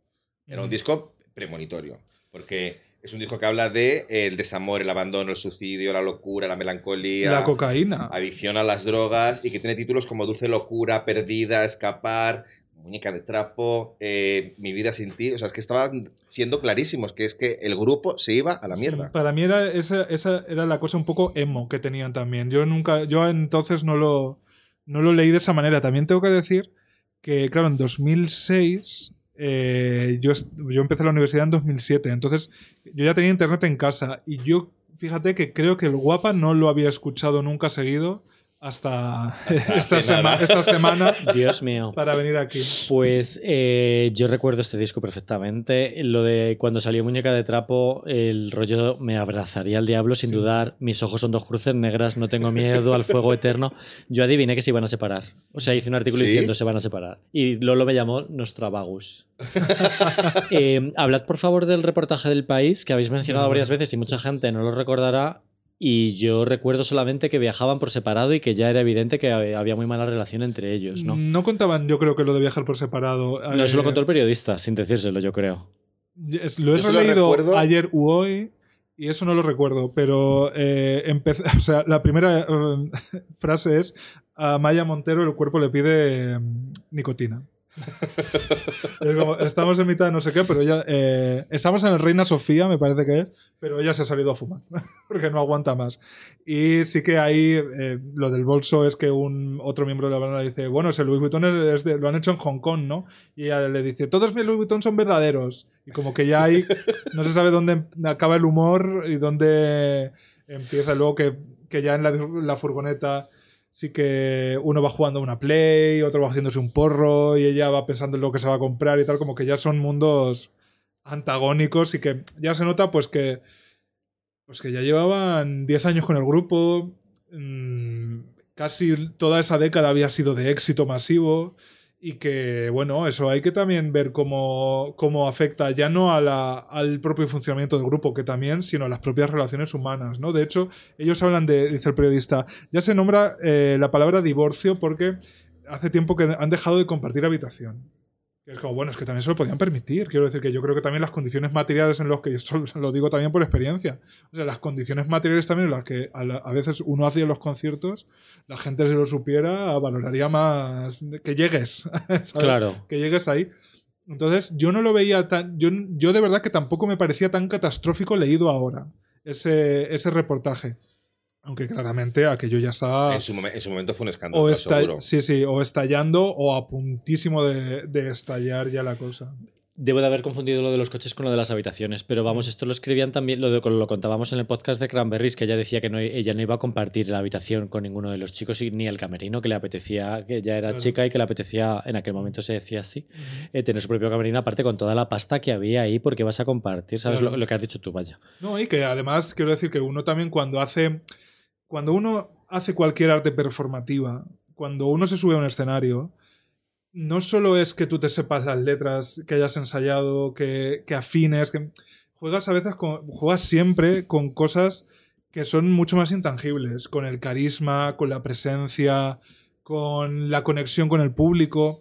Y esas cosas de verdad son muy sensibles, son muy, muy, muy, muy sensibles. Entonces, eh, a mí no me parece ningún síntoma de nada que una persona quiera encerrarse una hora antes eh, del concierto y no quiera ni siquiera hablar con, pero ni, ni con su manager, ni con sus compañeros de grupo, ni nada. Entonces quiero decir con esto que muchas veces sobreanalizamos lo que pasa detrás del escenario, lo que pasa detrás del escenario, mm, pues uno, cada uno lo define a su manera. Quiero decir, también ellos venían de ser amigos, pero probablemente en ese momento ya eran compañeros de trabajo. Y uno se puede llevar súper bien con sus compañeros de trabajo o tener una relación, pues que... Yo siempre he defendido eso en los grupos, o sea, el que piense que Mick Jagger y Keith Richards se van todos los días a, de- a tomar el té juntos, es que no, o los U2 o Bono y The Edge, está claro que no puedes estar tantísima cantidad de años con la misma gente metida en una habitación, o Tú sea, y yo, ¿qué, qué humor tenías cuando he llegado?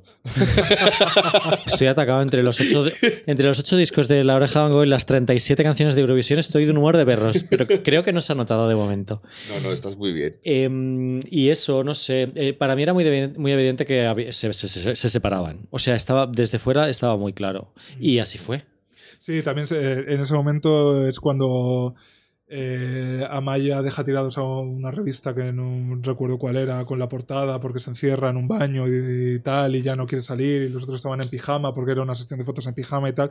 Hombre, ahí ya había red flags de que aquello no aguantaba mucho más. Lo que me sorprende también es que por ambas partes se recompusiera la cosa tan rápido. Sí, sí, sí. Pero a mí me- sorprende más que en ese ambiente fueran capaces de crear al menos dos canciones de despedida como La oreja con Amaya, que tú estabas hablando, bueno, la hemos mencionado bastante, o sea, Muñeca de Trapo eh, y Dulce Locura son sus dos grandes clásicos De este disco. de este disco y de, y de la etapa Oreja Maya. O sea, me parecen canciones que están a la altura de las anteriores que hemos que han, que han- que han sal- Yo creo Muñeca que. de Trapo sí, Yo, fíjate que me gusta más Dulce Locura, ¿eh? Muñeca de Trapo me parece. porque lo tuyo es la salud mental.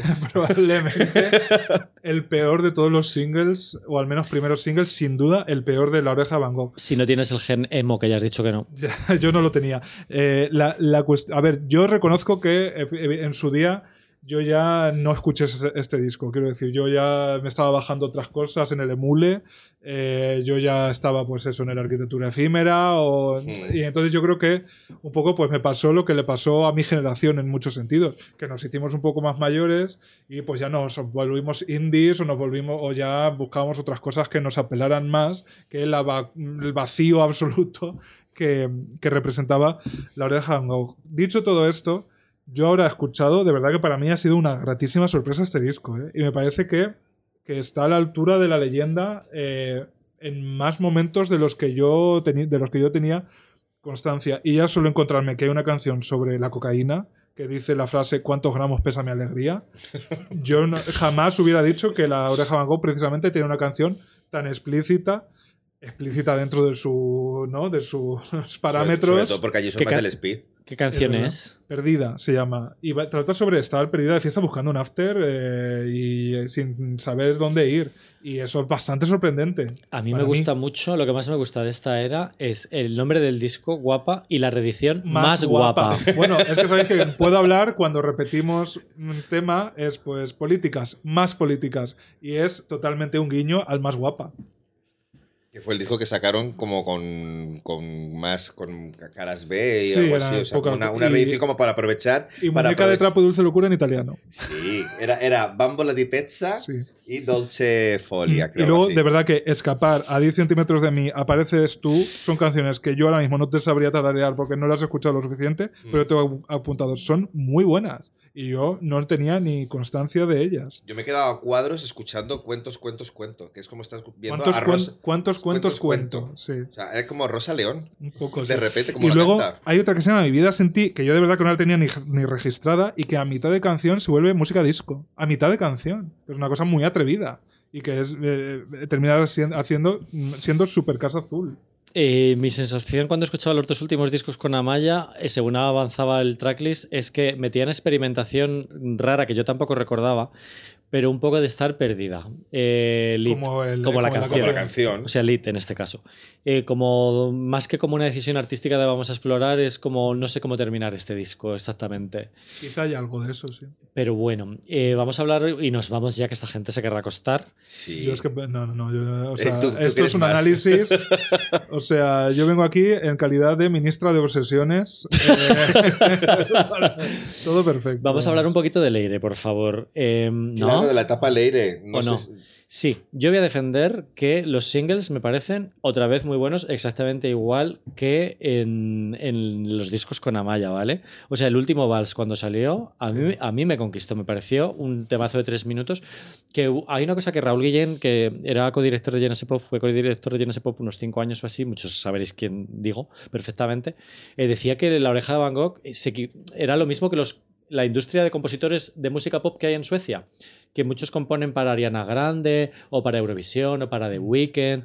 eh, y como que la oreja de Van Gogh melódicamente le parecía como que estaban a esa altura, ¿no? Y yo creo que el último Vals es un ejemplo muy bueno de, de eso. Es una canción que a mí me gusta mucho más que Jueves, que, que al final fue la que triunfó de A las 5 en el Astoria, el primer disco sin Amaya. No sé si recordáis algo de este disco. Sí, hombre, el, el último vals es de donde sale el chascarrillo de la ministra de obsesiones. Ay. Eh, y Ay, es verdad. A mí me parece Jo, es que no- eh, ya, aquí no da tiempo ya a todo lo que meten en una canción. Ya, totalmente. Eh, yo creo que es la última gran canción de La Oreja con Amaya, es sin Amaya y es esta.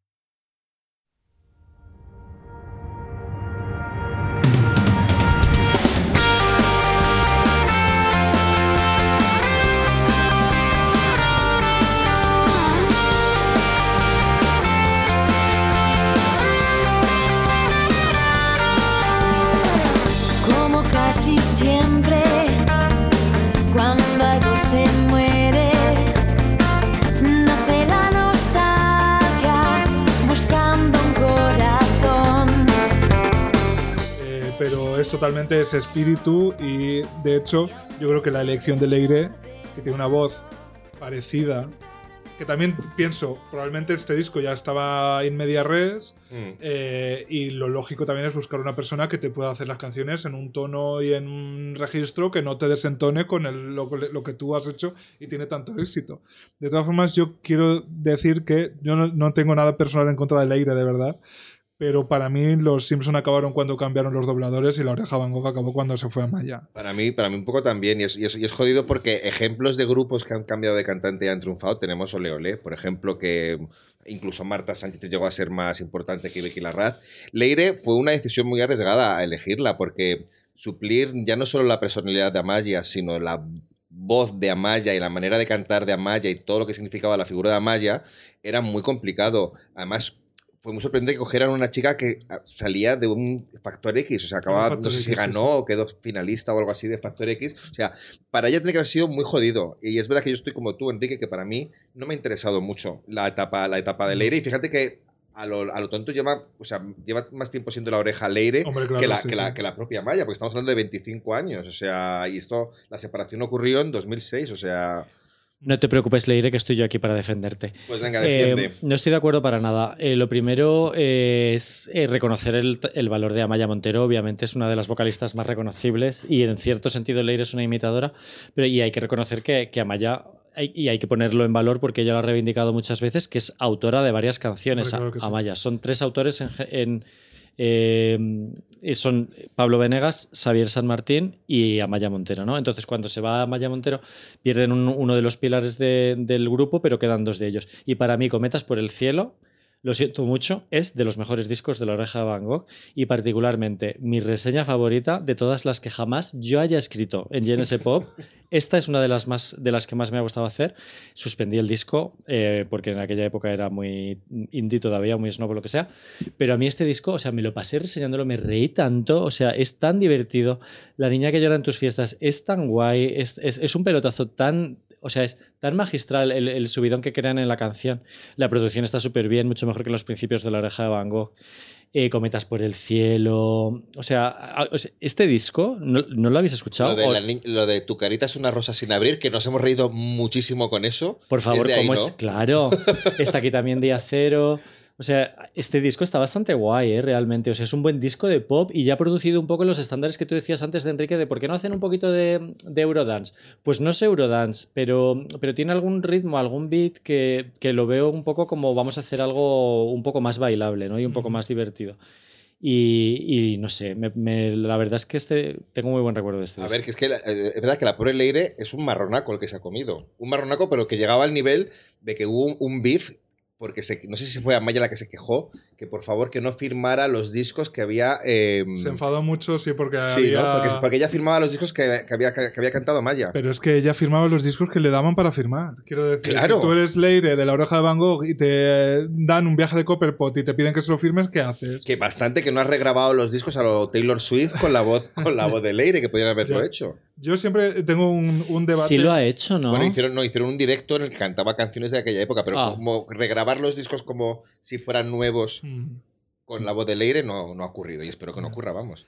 ¿Cuánto pagaríais por un concierto de Van Gogh con Amaya? Pero no, o sea, literal. Venimos de hacer el, el podcast de Sí. los precios de las entradas. ¿Cuánto pagaríais? Por lo tanto, como es algo que deseo mucho, pagaría mucho. Yo pagaría 500 euros. Ala. De- te lo digo, encima de la mesa. Yo pagaría porque hicieran un concierto benéfico a favor de la paz eh, de lo que es de lo en el De mundo. la paz que sea ahora, ¿no? eh, con un concierto de la oreja de Van Gogh con Amaya y Leire, las dos. Yo también me gustaría ver a las Pero dos eso juntas. está Mario Jefferson, que es este chico que hizo el vídeo de. Era el último vals precisamente.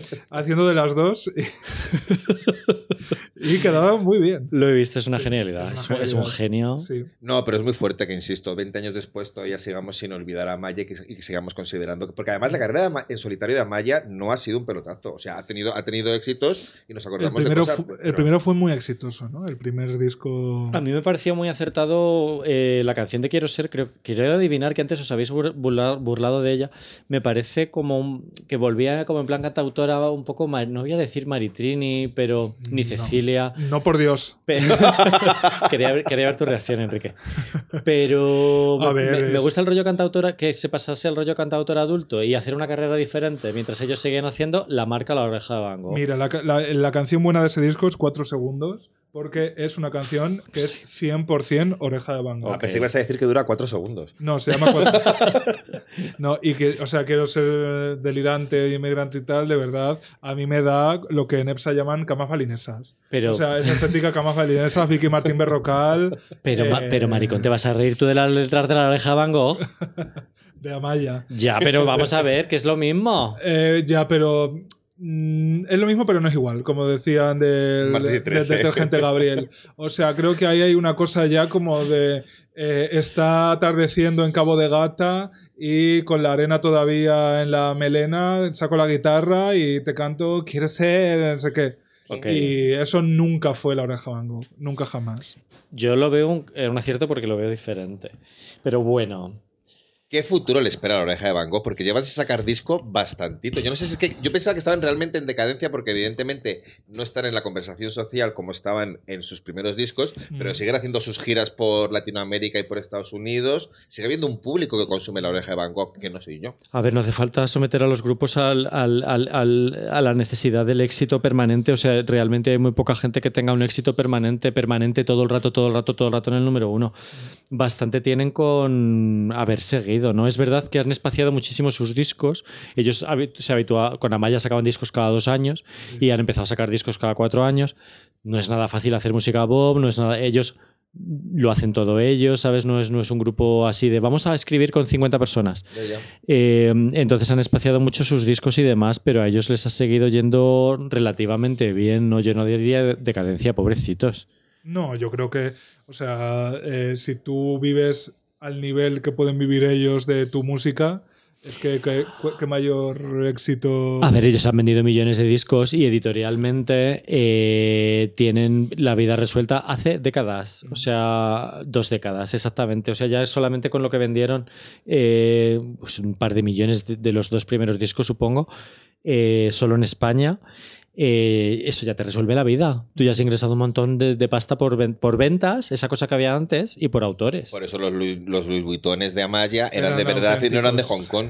Hombre, es que ahí tenían que ganar una pasta y de, y, de, y de galas y tal. Yo ahora mismo no sé en qué estatus están. Evidentemente pueden tener cierto tipo de, de crisis de crisis de donde estamos a nivel de no sé si llenarían un WeThink evidentemente no les van a llamar a tocar del Primavera Sound Eh, hay, hay cierto tipo de, de, de Si se juntan con Amaya, igual. Mira lo que te digo.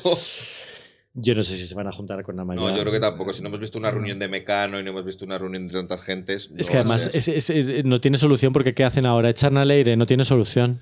No es que no tenga solución, yo creo que ese tampoco. sin- o sea, No que es ya necesario. está, que hay cosas que no van a ocurrir. Ni Morrissey se va a reunir con los Smiths, ni Amaya con la oreja Van Gogh.